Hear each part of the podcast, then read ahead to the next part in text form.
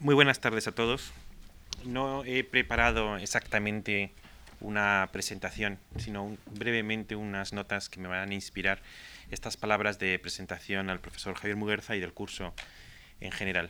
Porque en otras ocasiones, pues sí, he tenido que presentar cursos, conferencias o ciclos, pero en este, en el de filosofía, tanto por el tema como sobre todo por las personas que van a dictar aquí su conferencia, eh, se puede decir que me, que me siento en casa, como espero que ellos también se sienten en su casa aquí en la Fundación. 50 años de la Fundación Juan Mar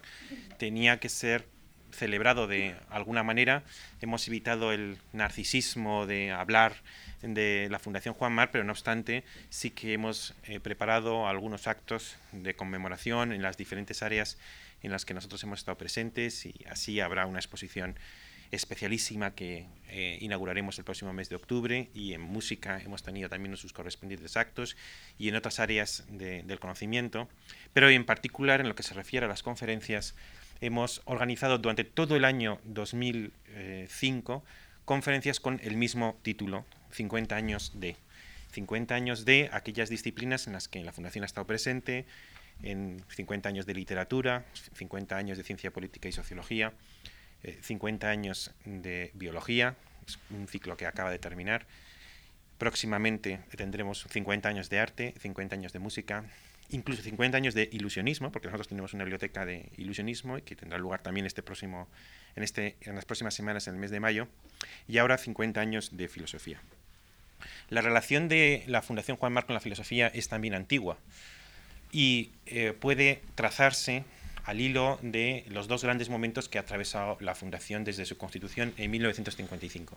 Entre el año 55 y el 75, la Fundación Juan Mar fue básicamente una función de becas y así lo fue también en lo que se refiere a la filosofía. Y concedió mm, muchas becas a la investigación. Podría hacer una nómina larga. Tengo aquí los, eh, los nombres de algunos de los que fueron becados y aparecen en la revista mensual de la Fundación que edita este mes de mayo, en el que se recoge con motivo de este ciclo las relaciones entre la Fundación y la filosofía y allí son mencionados muchos de estos distinguidos profesores.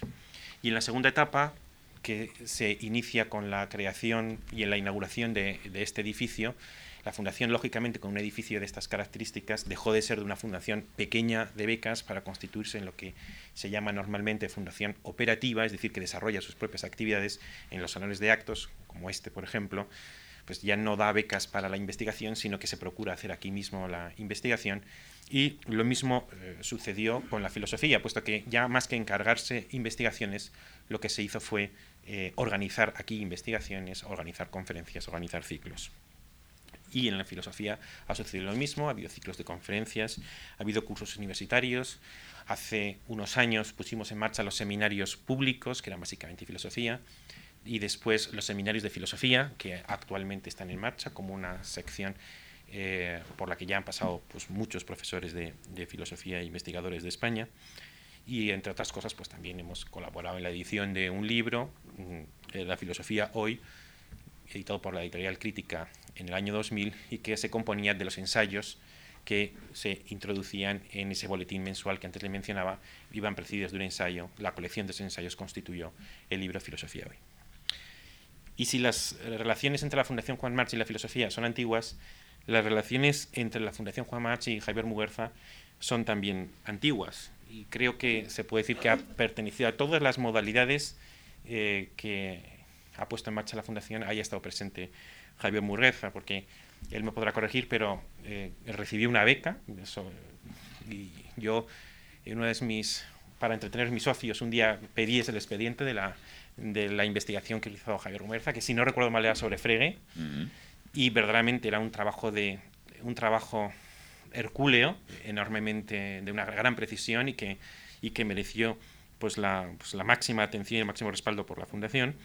Y esto pertenece a la primera época, la de las becas, y luego cuando se constituyó en Fundación Operativa, a partir del año 75, pues Javier Muguerza ha estado presente en todo, puesto que ha dictado cursos, ha estado en los seminarios públicos, ha estado en los seminarios de filosofía, es editor del libro que antes mencionaba, La filosofía hoy, editado por Crítica en el año 2000, ha sido miembro de la comisión asesora de la Fundación, en fin, ha estado en todas las modalidades. Eh, Javier Muguerza es catedrático de ética, autor de muchos libros, es probablemente ocioso mencionarlos, clásicos del pensamiento filosófico español. Quizá su título más conocido, Desde la perplejidad, conocido ya varias ediciones y recientemente ha sido traducido al inglés con el título Ethics and Perplexity. Fue el primer director del Instituto de Filosofía del CSIC. Es el director de la prestigiosa revista Isegoría. Y yo quisiera destacar que, bueno, si la Fundación Juan March es una fundación benéfico docente. Yo creo que Javier Muguerza es una especie de fundación benéfico docente, el gran educador de la filosofía en España y uno de los beneficiarios de su actividad benéfico docente soy yo mismo. Por tanto, ahora, como otras veces, le, agradezco su actividad por la filosofía y por la causa de la filosofía. Por eso es para mí un placer especial hacer la presentación de Javier Muguerza en esta primera conferencia de un ciclo de cuatro que consta de cuatro conferencias pensábamos que era la manera de destacar la presencia de la Fundación también en este área. La filosofía pensamos que bueno, eh, podríamos mm, hacerlo mediante cuatro conferencias. Evidentemente era inútil intentar, eh, también en esto estuvo presente Jaime Berza, al que le pedí consejo para la ideación de este, de este ciclo, era inútil intentar agotar, ni siquiera aproximarse a agotar el contenido de la filosofía en los últimos 50 años y escogimos cuatro temas con cuatro eh, filósofos. Los cuatro temas son la razón, el individuo y la comunidad, el espíritu absoluto, es decir, el arte y la religión, y, eh, y el ser, el concepto de ser. Y les hemos pedido a cuatro pensadores, cuatro especialistas, que nos hablen sobre estos temas y nos expliquen qué ha sucedido con ellos en el tiempo, en esos últimos 50 años, que son justamente el tiempo de vida de, eh, de la Fundación Juan Mar. Y querido Javier, Gracias por tu colaboración desde tantos años y tienes la palabra. Muchas gracias.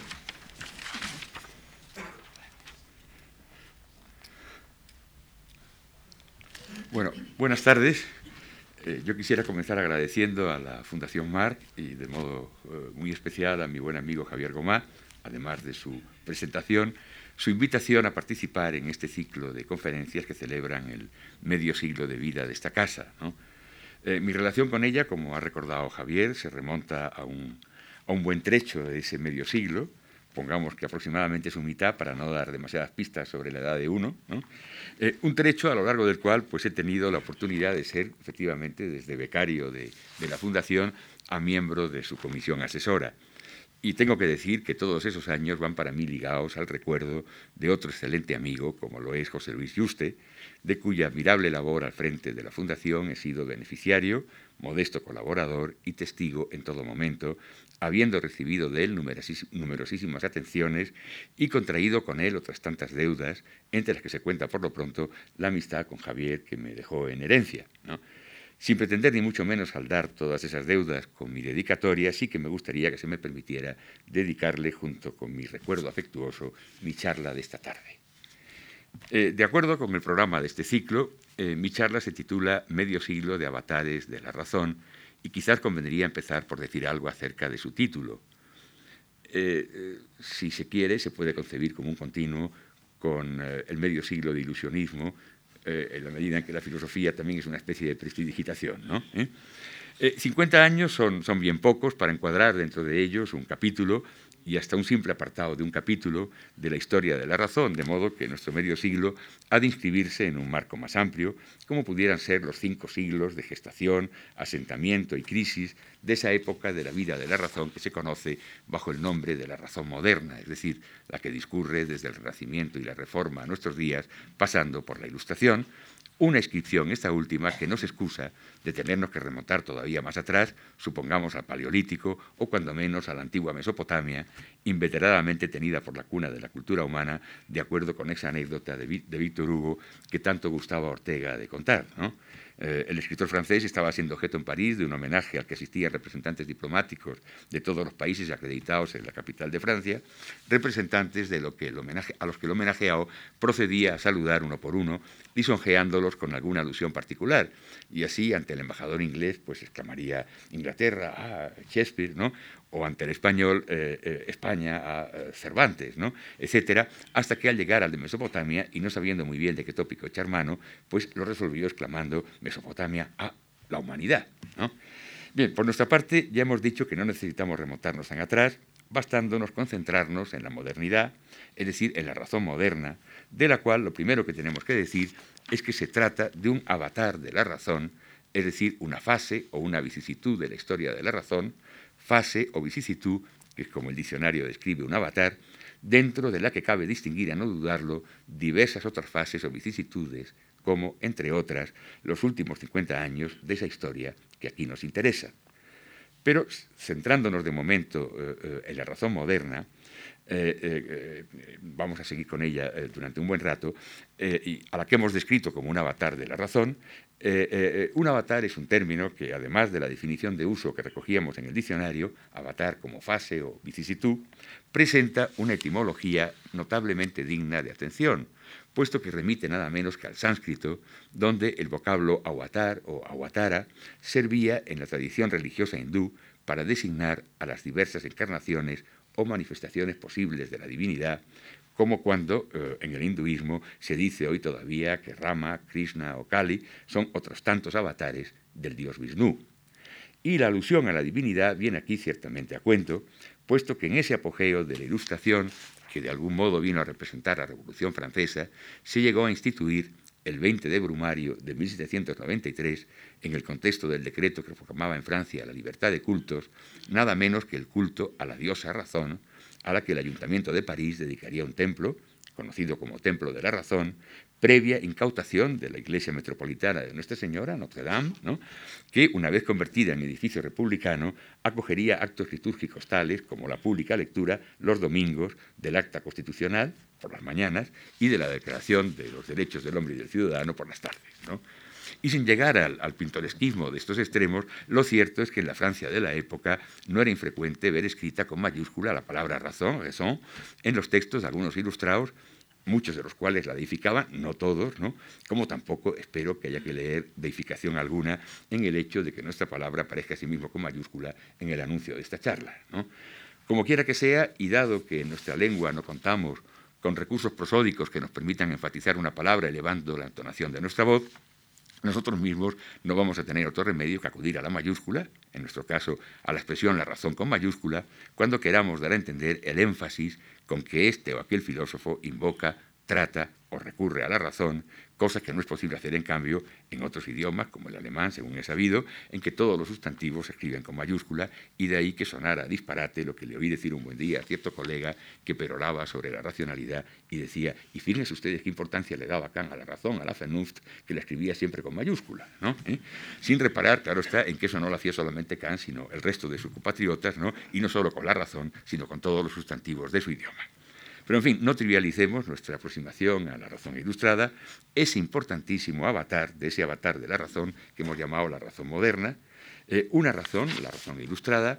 que en rigor constituye el humus sobre el que necesariamente ha de arraigar cualesquiera otros avatares de la razón que hayan podido materializarse desde la ilustración acá, como será por supuesto el caso de los que han protagonizado los últimos 50 años y de los que aquí eh, nos vamos a ocupar. Pero, eh, procediendo sin precipitarnos, vamos a dedicar todavía alguna atención a la razón ilustrada. ¿Qué fue o qué quiso ser la ilustración? Bueno, como tantas veces se ha reconocido, probablemente nadie supo encarar esta cuestión mejor que Kant lo hizo en un texto de 1784, precisamente titulado así, Basis of Cleon, ¿qué es la ilustración? La ilustración, decía Kant, es la liberación del hombre de su culpable minoría de edad la minoría de edad significa la incapacidad de servirse de su inteligencia sin la guía de otro, y esa incapacidad es culpable porque su causa no reside en la falta de inteligencia, sino de decisión y de valor para servirnos por uno mismo de ella sin la tutela ajena. Sapere aude, atrévete a saber, es decir, ten el valor de servirte de tu propia razón. He ahí el lema de la ilustración. Hasta aquí Kant. La ilustración fue, ante todo, un acto de confianza en sí misma de la razón humana,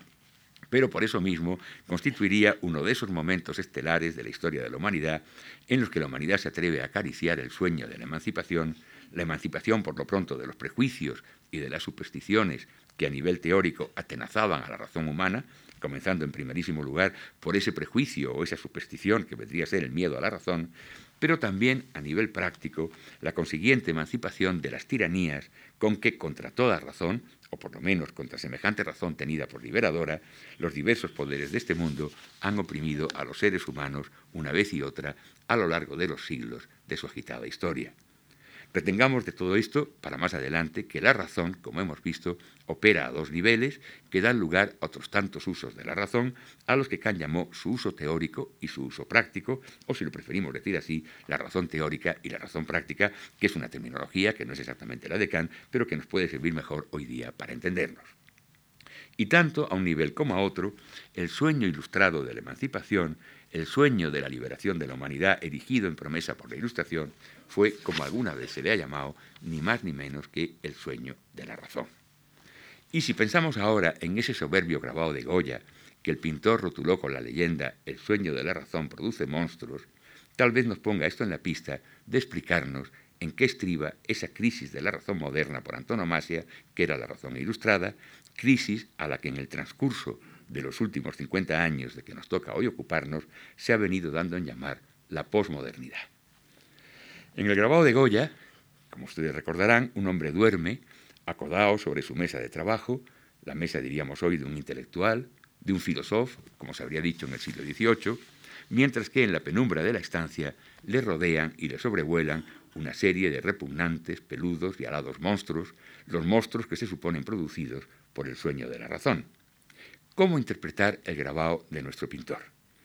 Bueno, de entre las muchas interpretaciones posibles que se han dado de ese, grabado, voy a seleccionar aquí tres, dos de las cuales se inspiran, aun si reinterpretadas por mí mismo con el fin de adaptarlas para nuestros propósitos, se inspiran, digo, en las de un par de buenos amigos, como lo son el profesor español José Enrique Rodríguez Ibáñez, en su libro El sueño de la razón, la modernidad a la luz de la teoría social, un libro de los años 80, y el del profesor alemán Volker Rühle, en sus Beiträge zur Philosophie aus Spanien, volumen colectivo editado e introducido por él en los 90, los 80 y 90 naturalmente del siglo pasado que se lleva eh, la parte del león de nuestros 50 años. Pero vayamos ya con nuestras interpretaciones del, grabado de Goya. En una primera interpretación del grabado, que podríamos calificar de premoderna y por lo tanto de preilustrada, si es que no de antiilustrada o de contrailustrada, en una primera interpretación, esos monstruos que pueblan el grabado habrían de ser atribuidos al delirio racional del hombre, es decir, a su olvido de las sanas doctrinas de la tradición y a su atrevido intento de ponerse a pensar por cuenta propia. En cambio, en una segunda interpretación, que merecería ya el calificativo de plenamente moderna e ilustrada, y que sería con toda probabilidad la que el propio pintor habría hecho suya, los monstruos en cuestión serían producto no de la ensoñación o el sueño activo, sino, por así decirlo, del sueño pasivo de la razón humana, cuyo perezoso dormitar dejaría abierta la espita a las tinieblas del oscurantismo, eh, y los monstruos aparecerían así no cuando la razón sueña, sino cuando se duerme y se deja invadir por esos monstruos. Pero, en mi opinión, habría todavía una tercera interpretación posible, a la que no sería del todo improcedente ver calificada de posmoderna o de posilustrada, y sobre la cual no tenemos más remedio que decir algo, aunque sea muy brevemente a continuación. Y es que, de acuerdo con esa interpretación, el sueño de una razón excesivamente ambiciosa, la razón que los ilustrados, o por lo menos algunos ilustrados, deificaban, como veíamos, escribiéndola con mayúscula, esa razón podría haberse acabado volviendo, o esos sueños podrían haberse acabado volviendo paradójicamente contra los postulados iluministas que en sus orígenes los alentaron. Esos postulados nos prometían la liberación, pero a juzgar por lo menos por lo que ha resultado ser la historia de nuestro siglo XX, que ha sido una crónica de horrores impensables desde el optimismo dieciochesco de los ilustrados, pues más parece que esos postulados nos hayan sumido en un lóbrego calabozo, arrojándonos con las cadenas de nuevas y variadas formas de esclavitud. Pues bien, ¿por cuál de esas tres interpretaciones del sueño de la razón se habría inclinado Kant? Bueno, en un cierto sentido, el ilustrado que fue Kant habría adherido sin reservas a la segunda de ellas, es decir, a la interpretación que justamente llamábamos ilustrada, y en ningún caso lo habría hecho con la primera o preilustrada, antiilustrada o contrailustrada, por no llamarla reaccionaria secas. Pero, y esta sería una prueba de la innegable actualidad de Kant, pese a los dos siglos transcurridos tras su muerte, desde su posición no le habría estado vedado hacerse cargo de la tercera interpretación, la interpretación que vamos a llamar posmoderna o posilustrada, a diferencia quizás en esto de esos impenitentes optimistas que fueron otros ilustrados, como pongamos por ejemplo los enciclopedistas franceses. Para esta última especie de ilustrados, la evidencia de un progresivo desarrollo de la racionalidad humana no ofrecía resquicio alguno a la duda, lo que les inducía a mostrarse absolutamente seguros de que el hombre, un hombre al que asimismo deificaban, escribiéndolo de nuevo con mayúscula, alcanzaría el hombre algún día en su plenitud lo que había llamado Kant los fines esenciales de la razón humana, a saber, el conocimiento exhaustivo del mundo natural y la perfecta ordenación de nuestra praxis. Es decir, esos ilustrados se hallaban convencidos del progresivo desarrollo de nuestra racionalidad, entendiendo por tal que ese progreso no se daría tan solo en el orden de la razón teórica, el progreso innegable de la ciencia y la técnica, por mencionar un par de instancias señaladas, sino no menos en el orden de nuestra razón práctica, es decir, que la historia, podríamos decir, que registra asimismo un parejo progreso moral junto al progreso científico y técnico. Y es esa fe la fe en el progreso par igual de todos los órdenes de la racionalidad es esa fe la que se ha cuarceado con la posmodernidad, o como tal vez fuera mejor decir, llamamos justamente posmodernidad ni más ni menos que al cuarteamiento de dicha fe. El posmoderno sería entonces aquel que desconfía de ese progreso o lo pone en duda o lo somete a un suspicaz cuestionamiento. Y desde luego que tras el siglo de Auschwitz, del Gulag o de Hiroshima, por no citar otras catástrofes no menos emblemáticas, tras un siglo decía como el siglo XX, sobran razones para la suspicacia, la duda y la desconfianza. La actitud del posmoderno se halla en este sentido más que justificada y en este sentido cabría decir que todos somos de un modo u otro posmodernos, a menos de ser ingenuos o, lo que todavía sería peor, a menos de ser cínicos.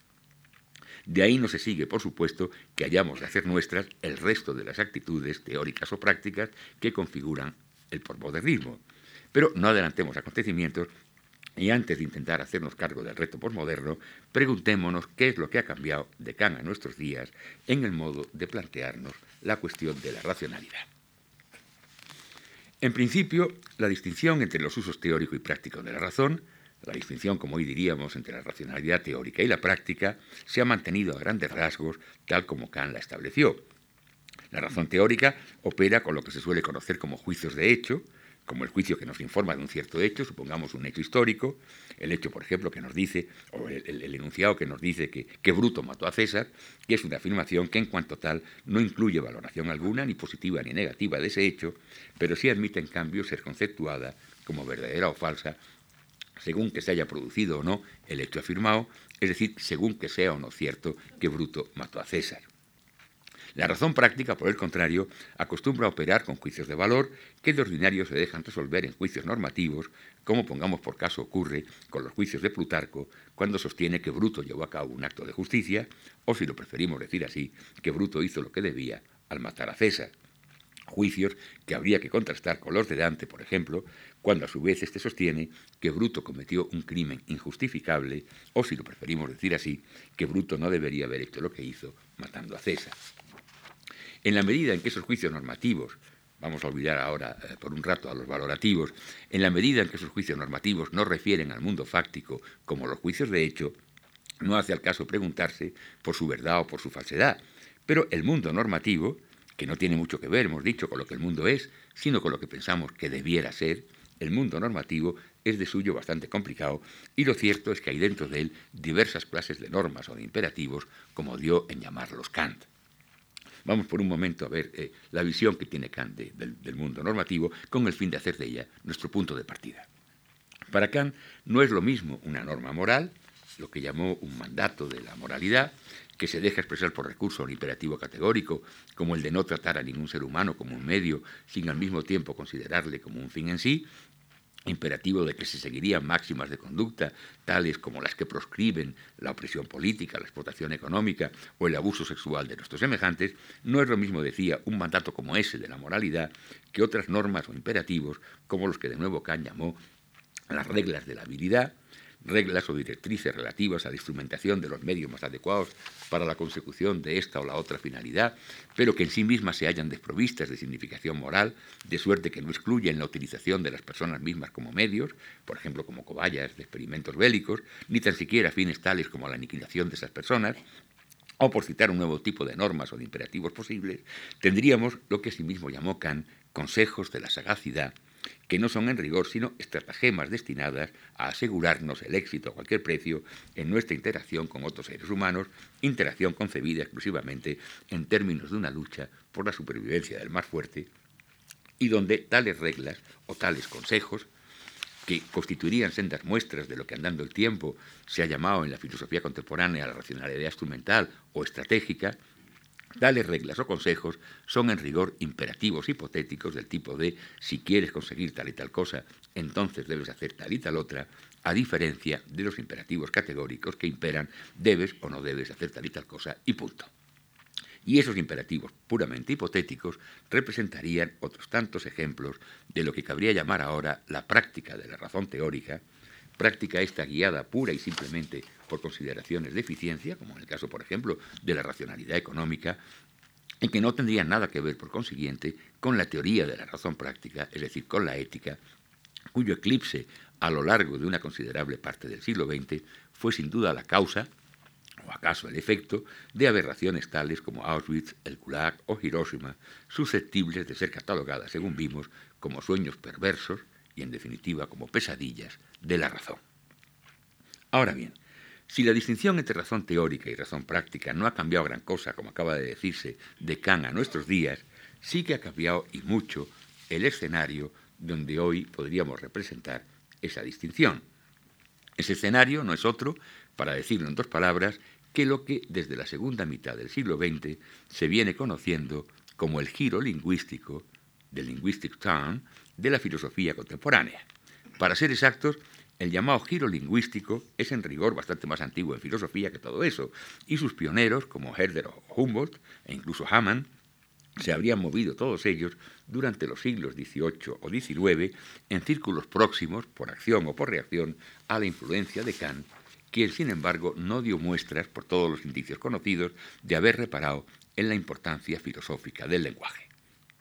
Como quiera que sea, la expresión giro lingüística fue acuñada como título de una antología de textos de la considerada filosofía lingüística por excelencia en el siglo XX, la llamada filosofía analítica, que asimismo se atribuiría la tarea de cultivar sistemáticamente el análisis del lenguaje. De ahí no se sigue, sin embargo, que la filosofía analítica haya monopolizado el interés por el lenguaje ni su participación en el giro lingüístico, por que acabarían interesándose a sí mismo otras corrientes filosóficas contemporáneas como la fenomenología y la hermenéutica, la teoría crítica, el estructuralismo y el postestructuralismo, etc., a todas las cuales cabría considerar incursas en una o en otra medida dentro de ese proceso que a lo largo de los últimos 50 años se ha venido llamando la generalización del giro lingüístico dentro del pensamiento filosófico del pasado siglo. Pero puesto que la filosofía analítica le ocupo eh, oficiar, en cierto sentido, a la manera de una manzadilla, pues quizás convenga decir algo sobre ella a título introductorio y tomando por referencia a quien se hace pasar ordinariamente por la figura más representativa de semejante estilo de pensar, a saber, el filósofo de estirpe kantiana Ludwig Wittgenstein, quien en rigor es mucho más que un filósofo analítico, aunque aquí nos vamos a referir a él únicamente bajo esa advocación desde su primera gran obra, su célebre Tractatus Lógico-Filosóficos, aparecido en 1922, a la segunda de ellas, sus investigaciones filosóficas, publicadas en 1953 póstumamente, es decir, un par de años después de su muerte, y significativamente también un par de años antes del inicio del medio siglo que estamos inventariando y en el que Wittgenstein fue, desde luego, sumamente influyente, como todo el mundo sabe. De hecho, probablemente es el filósofo más influyente en ese medio siglo, junto con Heidegger, a quien aquí solo nos referiremos eh, indirectamente. Bien, por ordenar la evolución entonces de esa filosofía analítica, incluido dentro de ella el pensamiento wittgensteiniano, con una periodización análoga a la que paralelamente ha venido a seguir la más reciente lingüística contemporánea, Cabría decir que en un primer momento los filósofos analíticos se interesaron ante todo por ese esqueleto del lenguaje que son las relaciones sintácticas entre sus signos, que pasaron después en una segunda etapa a interesarse por lo que podríamos llamar el sistema nervioso del lenguaje, representado por las relaciones semánticas entre esos signos y sus significados, y que concluyeron por fin por extender ese interés y prestar atención de esa manera a las relaciones no de los signos entre sí o de los signos con sus significados, sino de los signos con sus usuarios, así como las relaciones de estos usuarios entre sí y con su contexto, es decir, lo que se llama las relaciones pragmáticas, para distinguirlas de las sintácticas o las semánticas, relaciones pragmáticas a través solo de las cuales cobraría el lenguaje, podríamos decir, cuerpo entero. El eje en torno al cual se desenvuelve esta última evolución no es otro que el progresivo reconocimiento de la función del lenguaje como medio de intercomunicación, es decir, aquel uso del lenguaje que consiste básicamente en decir algo a alguien sin excluir que dicho alguien pueda ser uno mismo, como en esa conversación del alma consigo misma que era para Platón el pensamiento reflexivo. Un uso del lenguaje, en cualquier caso, eminentemente comunicativo, de suerte que la estación final de semejante transición desde la sintaxis a la pragmática, pasando por la semántica, la transición en suma que discurre desde el Tractatus a las investigaciones eh, la estación final de ese trayecto no será otra que la asunción por parte de la filosofía analítica del hecho de que el lenguaje es comunicación. Pero la corriente filosófica que mayor partido ha sacado de esa asunción no ha sido tanto la filosofía analítica cuanto la hermenéutica, entendiendo por tal aquella modalidad de reflexión interesada, como su nombre indica, por la interpretación, la hermeneia del lenguaje, más bien que por su análisis, y dentro de ella ha revestido singular importancia para nuestros propósitos una determinada orientación de la hermenéutica, como la de Otto Appel, que no desdeña la colaboración con una cierta teoría crítica, como la representante de la Escuela de Frankfurt, eh, Jürgen Habermas, que complementaría esa interpretación del lenguaje con una crítica ideológica de sus funciones tendente a discernir aquella función del lenguaje que se orienta a facilitar la mutua comprensión o el mutuo entendimiento entre sus usuarios respecto de aquellas otras funciones del lenguaje, no menos importantes por desgracia, tendentes a potenciar su puesta al servicio de la dominación unos por otros de tales usuarios, en cuyo caso el lenguaje, la otra cara de la razón, de acuerdo con la clásica anfibología del vocablo griego logos, que lo mismo le permitía designar al lenguaje que designar a la razón, el lenguaje vendría a ser entonces, digo, la otra cara de la razón, pero de esa razón que antes llamábamos la racionalidad instrumental o estratégica, en cuanto diferente de la racionalidad práctica, tal como Kant la concebía. De acuerdo con la bien conocida clasificación de los actos de habla, de los pitch acts de Austin y Searle, las reglas de la habilidad o los consejos de la sagacidad que veíamos antes no serían, desde un punto de vista lingüístico, sino actos de habla o proferencias cuya fuerza perlocucionaria se impone a cualquier otra consideración, destinándolos a mover a la acción a nuestro interlocutor de acuerdo con nuestros propósitos y orientando esos actos exclusivamente al éxito en la consecución de esos propósitos. Un acto de habla de este tipo será siempre, según Apple y Habermas, orientiert, es decir, orientado al éxito, mientras que en cambio una norma moral hará siempre hincapié de modo preferente en su contenido locucionario, tratando así de convencer a nuestro interlocutor sobre la base de un asentimiento comunicativamente logrado a través de la comprensión de ese contenido, por lo que un acto de habla de este tipo será siempre, de nuevo según Apple y Habermas, orientado a la comprensión verständigus orientiert, por la vía de la comunicación. El, compendio de, esta visión del, lenguaje y de las funciones del lenguaje por parte de Habermas se encuentra en una de sus óperas magna, La teoría de la acción comunicativa, del año 1981. De hecho, a esa combinación de la hermenéutica y la teoría crítica, representada por la colaboración entre nuestros dos filósofos, entre Apple y Habermas, se debe la instauración de un nuevo avatar de la razón en nuestro medio siglo, como lo es lo que suele conocerse con el nombre de la teoría de la razón comunicativa, llamada también, como así vamos a hacer nosotros, teoría de la razón dialógica. Para ser exactos, la razón dialógica es en rigor un avatar de la razón ilustrada, que a su vez era, como sabemos, un avatar de la razón moderna, y como en un juego de muñecas rusas, podríamos recapitular la cosa diciendo que la razón dialógica eh, eh, se deja encapsular en la razón ilustrada, tal y como la razón ilustrada se deja encapsular en la razón moderna, con lo cual la razón dialógica peliana y habermasiana quedaría ella misma encapsulada en la razón moderna, convirtiéndose así en avatar suyo. Y la razón dialógica habría heredado de la modernidad su hincapié en la autonomía del ser humano, en tanto que sujeto de la razón y por consiguiente también sujeto del lenguaje, lenguaje que recordemos no es sino la otra cara de la razón, de acuerdo con la anfibología del vocablo griego logos. Pero si solo se tratase de eso, La teoría contemporánea de la razón dialógica remitiría directamente y sin intermediarios a ese otro más remoto precedente suyo, que era la racionalidad griega, la racionalidad ejemplificada de manera inminente, supongamos, en los diálogos socráticos de Platón. Y si la enfocáramos exclusivamente a la luz de semejante genealogía, que no hay por qué negar, dado que la razón moderna, y no solo la razón dialógica, es también heredera de esa racionalidad griega, pero si la enfocáramos a la exclusiva luz de esa genealogía, nos privaríamos de apreciar la indiscutible y radical modernidad de la teoría de la razón dialógica, tal y como Apple y Habermas la conciben en nuestro medio siglo. Y es que el sujeto autónomo al que se dirigía la intimación moderna del sapere aude, del atrévete a saber y a pensar por cuenta propia, es decir, del atrévete a hacer uso de tu propia razón, ese sujeto era un sujeto, para decirlo con todo el dramatismo que requiere el caso, era un sujeto, digo, que comenzaba a ser consciente, en el llamado siglo de las luces, de su inminente orfandad dentro de un mundo en el que estaba ya desapareciendo el Dios del universo cristiano, es decir, un mundo en el que estaba ya fraguándose ese fenómeno al que Nietzsche habría de bautizar algo más tarde como la muerte de Dios, entendiendo por tal su desaparición crepuscular de nuestro horizonte cultural. Y la teoría contemporánea de la razón dialógica se nos muestra, por cierto, plenamente dispuesta a hacerse cargo de ese acontecimiento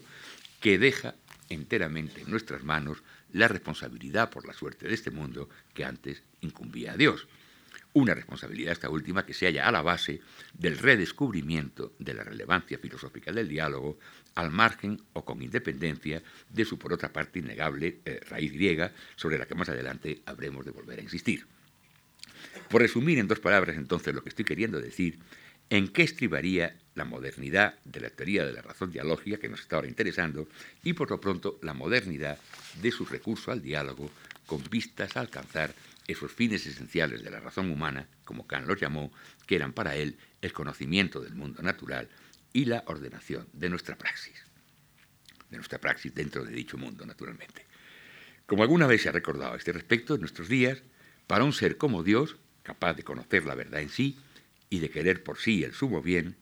para un ser como Dios, el discurso racional, en caso de necesitarlo, podría ser un monólogo. Pero, a diferencia de Dios, el ser humano precisa del diálogo con otros seres humanos para acordar con ellos lo que entender por verdad o bien, por lo menos si se trata de seres humanos o de hombres con minúscula y no del hombre con mayúscula, con que un cierto racionalismo, como el racionalismo ilustrado, había tratado de suplantar a Dios tras de su muerte, sin que sea todavía el momento de aclararnos sobre cómo se las apaña la vigente teoría de la razón dialógica con esto de las mayúsculas y de las minúsculas.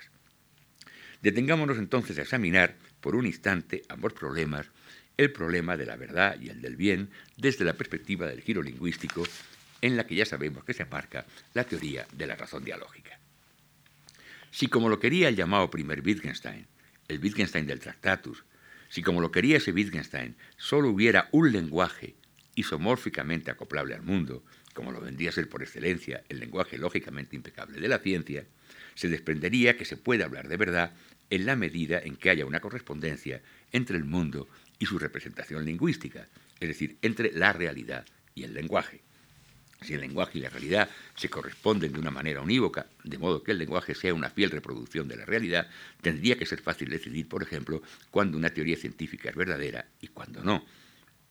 Pero, ¿y si no hubiera nada a lo que poder llamar el lenguaje y en su lugar tuviéramos multitud de lenguajes diferentes, cada uno de los cuales impusiera visiones a sí mismo diferentes de eso que antes llamábamos la realidad?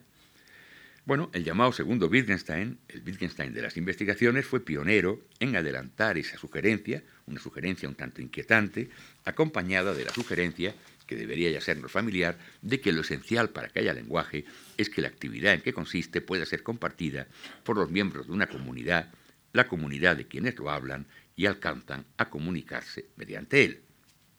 Pues bien, la filosofía contemporánea de la ciencia parece haber recogido con avidez esas dos sugerencias, cuidando solo de calificar a la comunidad de Marras como comunidad científica y reemplazando el término lenguaje por términos como teoría, constelación de teorías o, como ya es de uso común, paradigma científico.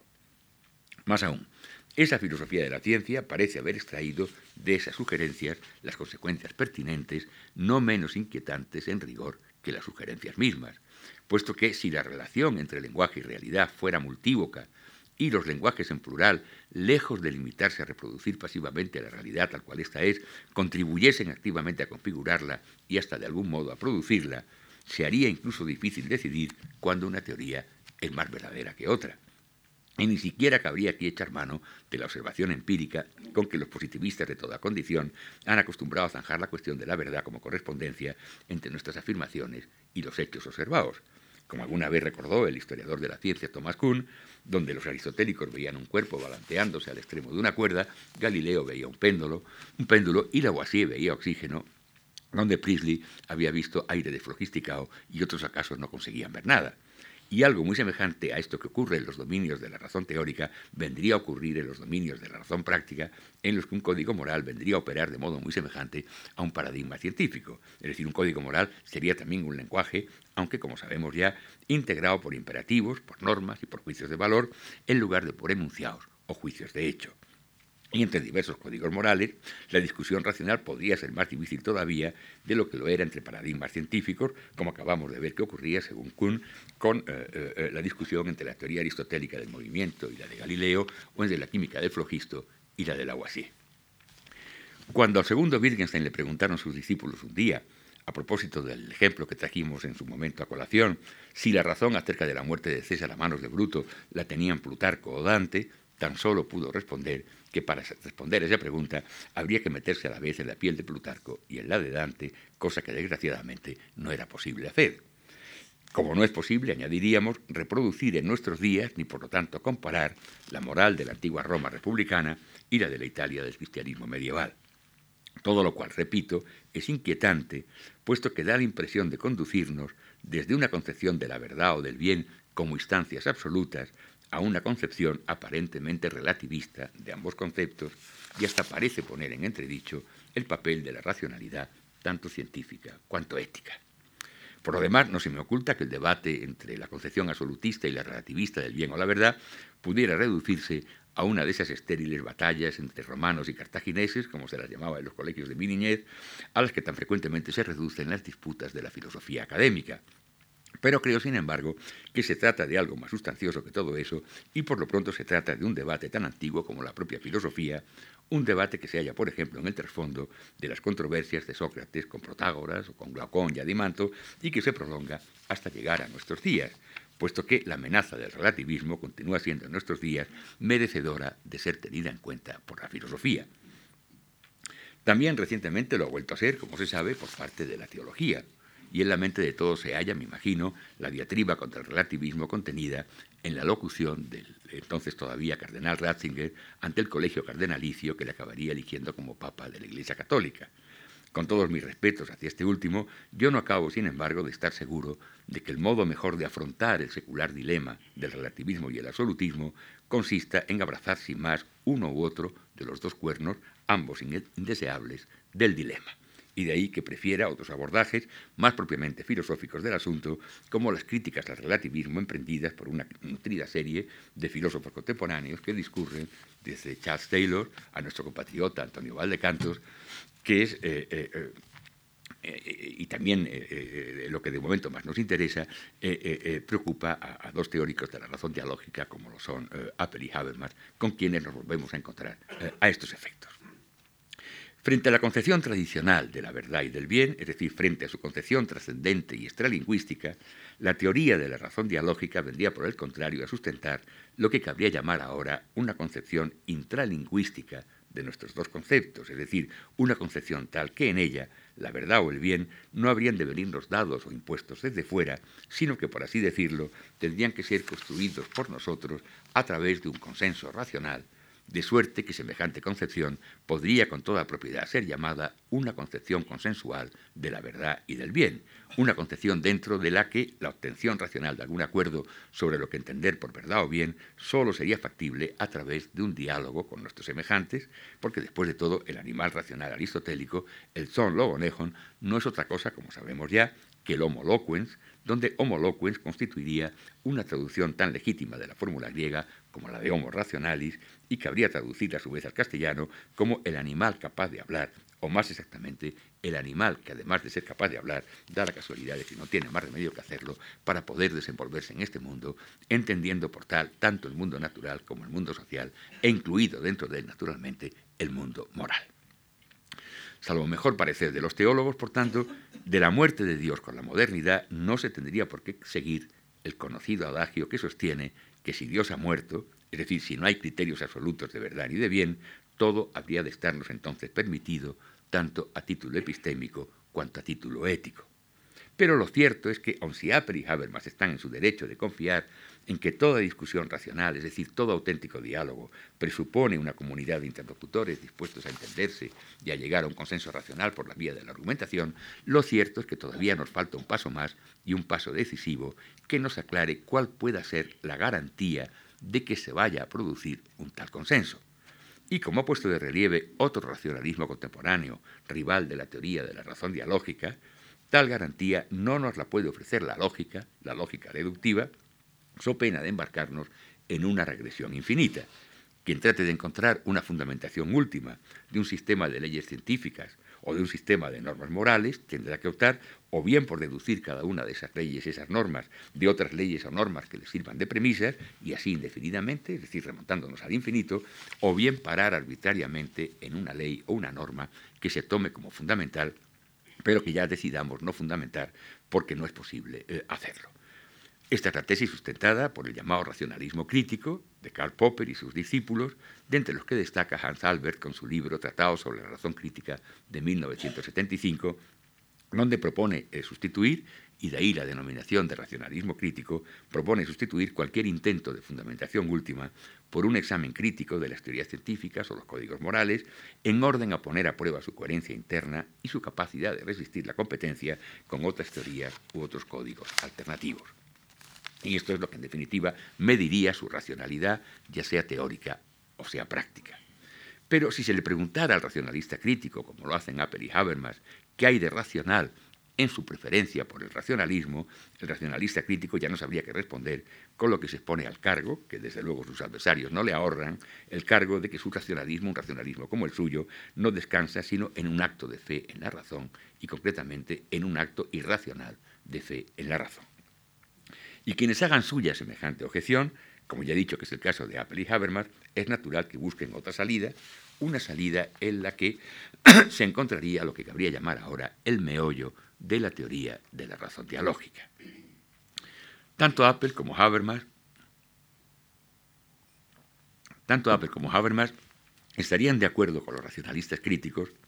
en que por más que sea posible axiomatizar deductivamente estas o aquellas teorías científicas o estos o aquellos códigos morales, no es en cambio posible una fundamentación deductiva de la ciencia o la ética en su conjunto, así como tampoco de la lógica misma, cuyos diversos apartados por lo demás se prestan, como ya sabemos, y de manera antonomástica, a la axiotización deductiva.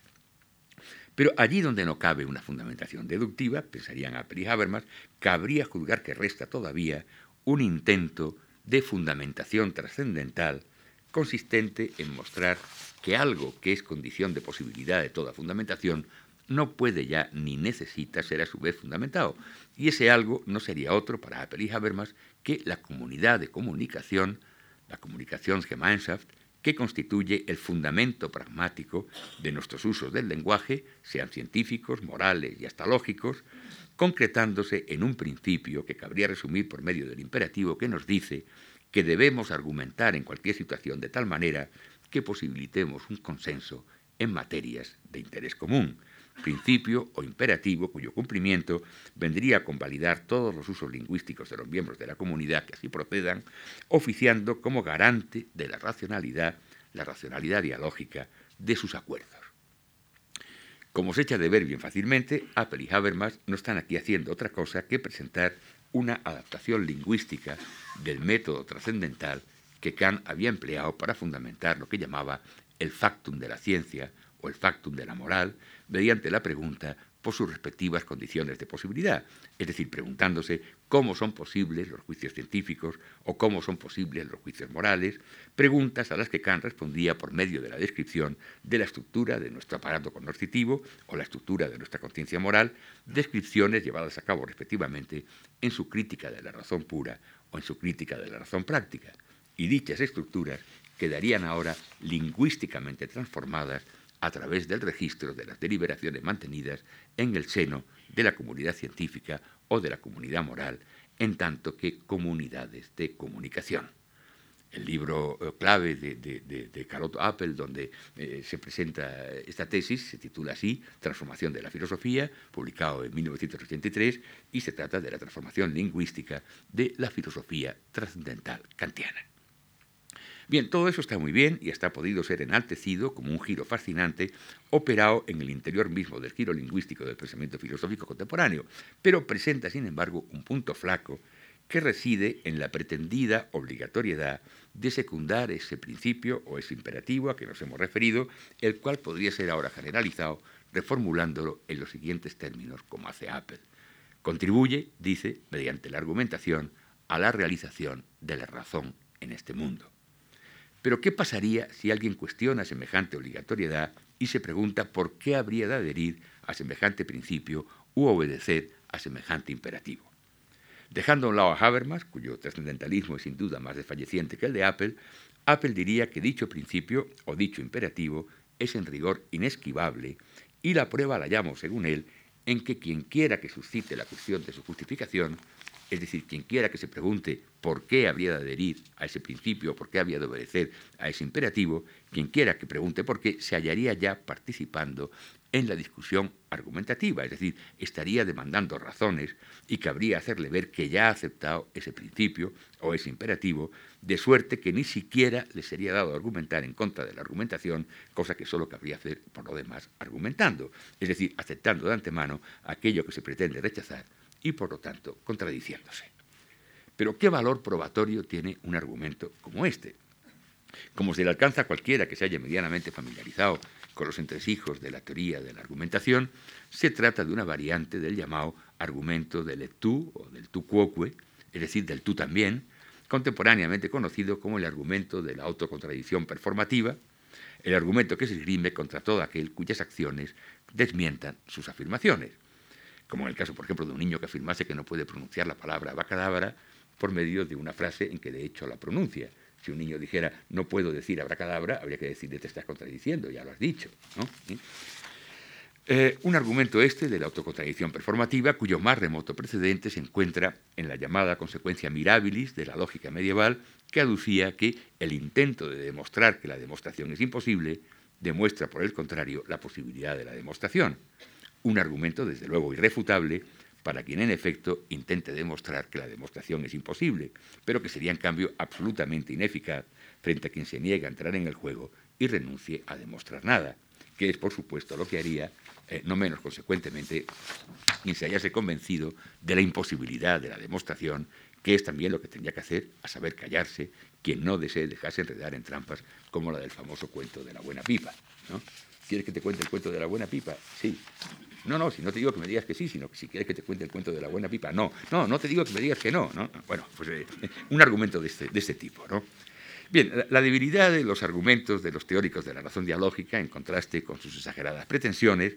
ha dejado abierta una brecha, entre otras, a la penetración de lo que se ha dado en llamar el embate posmoderno, del que iba ya siendo hora de decir algo, aunque sea muy sumariamente.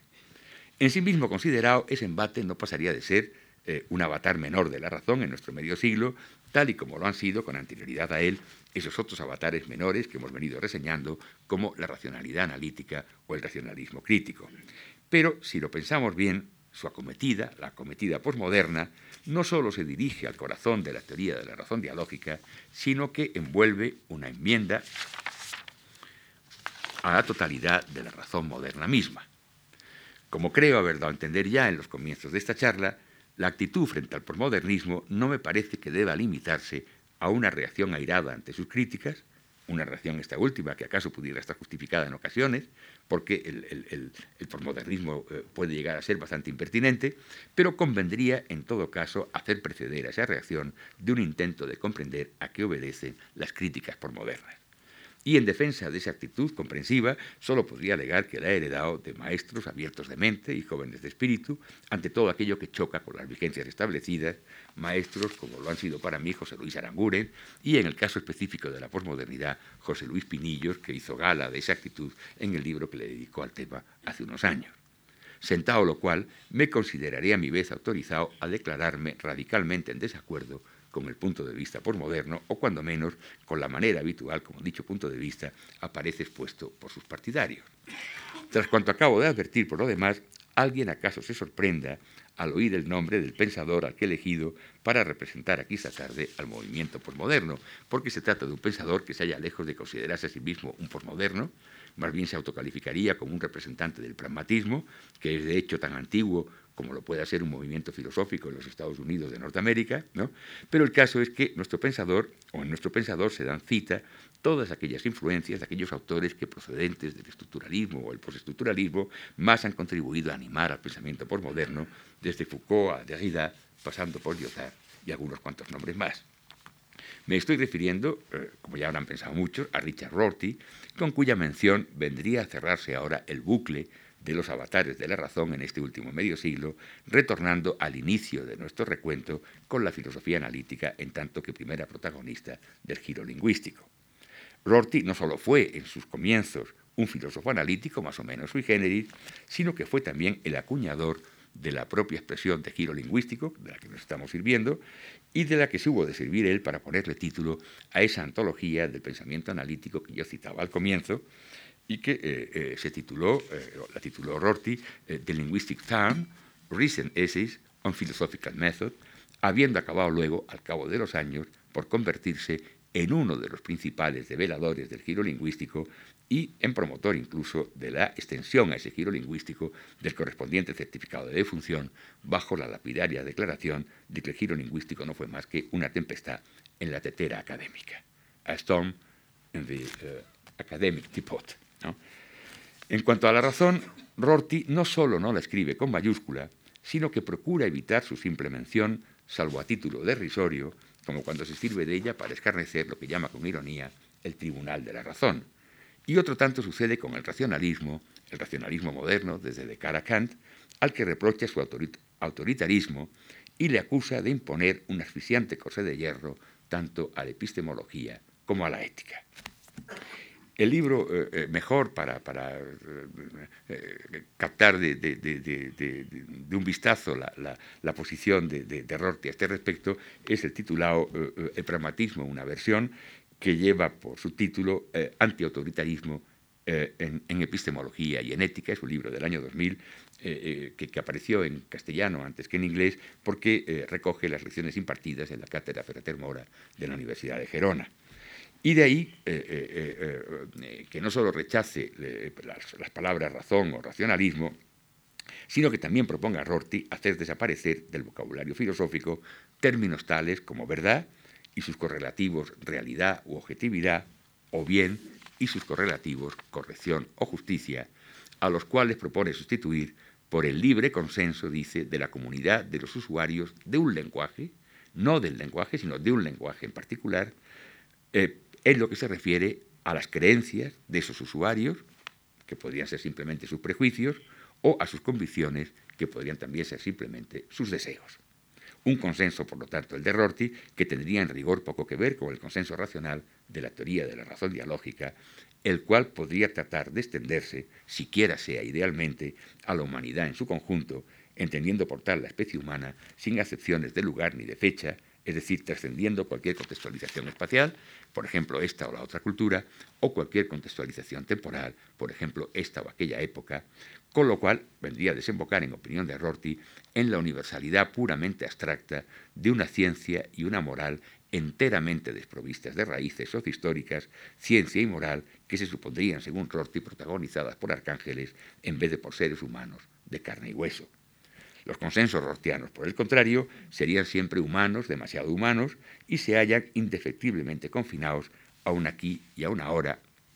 que por más que pudieran ensancharse de modo variable, en el espacio y en el tiempo, como cuando pongamos, por ejemplo, una cultura absorbe a otras o una época es heredada por las que le suceden, por más que si aquí y ese ahora pudieran autotrascenderse, nada habrían de significar si prescindimos, dice Rorty, de las constituciones impuestas por sus contextos o sus circunstancias.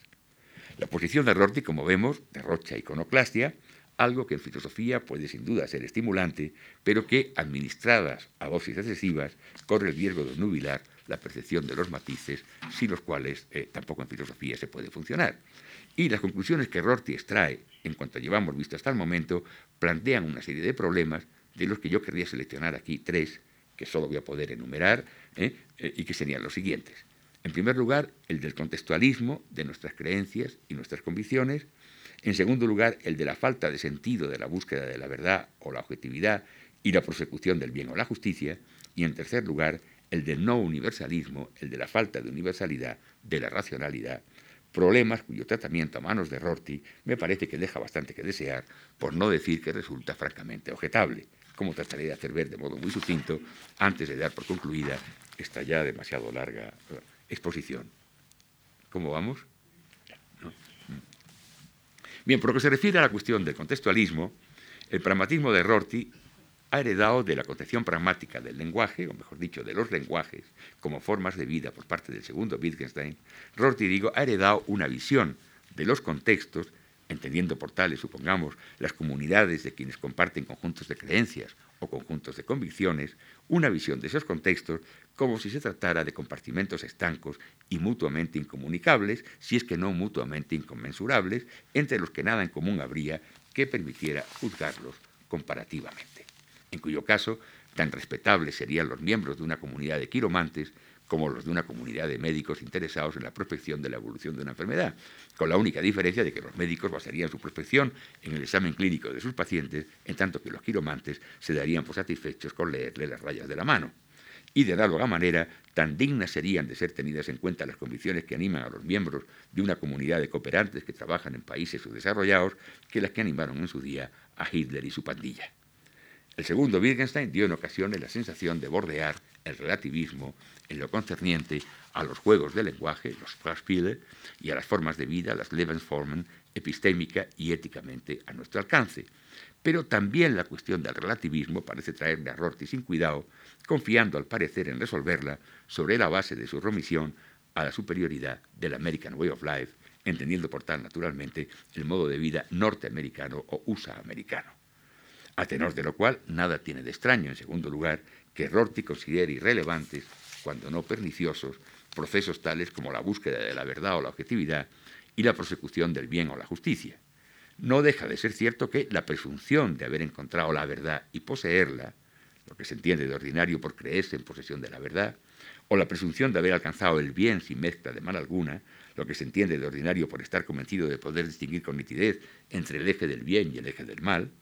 no deja de ser cierto, digo, que actitudes como esas alimentan el peor de los dogmatismos, lo que ha podido llevar a reconocer que la verdad no siempre nos hace libres o que no hay peor tiranía que la del bien. Pero el temor a pecar de dogmáticos no debiera arrojarnos de bruces al escepticismo ni obligarnos a renunciar a la búsqueda de la verdad o a la prosecución del bien, que son procesos en sí mismos valiosos, independientemente de que lleguen o no lleguen a la plenitud de su culminación. No hay que olvidar el famoso dictum de Lessing, de según el cual, una vez adaptado para nuestros propósitos, vendría a rezar así. Si Dios tuviese en su mano izquierda la tendencia a la verdad y al bien, y en su mano derecha la verdad y el bien mismos, yo le diría, Señor, dame la tendencia a la verdad y al bien, puesto que la verdad y el bien en sí mismos solo están hechos para ti. Y ni siquiera está excluido que en el camino,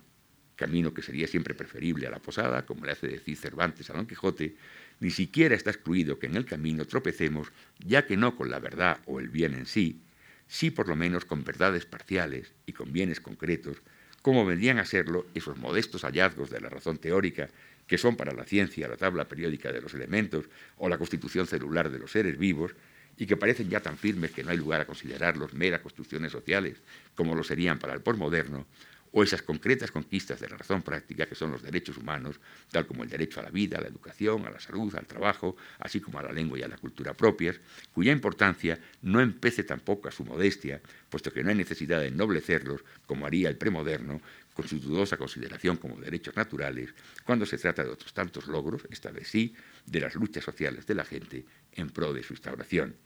Y ni siquiera habría aquí que invocar a la razón teórica ni práctica para justificarlos, cuando para ello bastaría con esforzarnos por dar razón, logon y que dirían los clásicos, dar razón de esos hallazgos de la ciencia o de esas conquistas de la ética, es decir, bastaría con poder dar razones en su favor, en favor de ciertas creencias o de ciertas convicciones que lo respaldan, es decir, sustituyendo también a la razón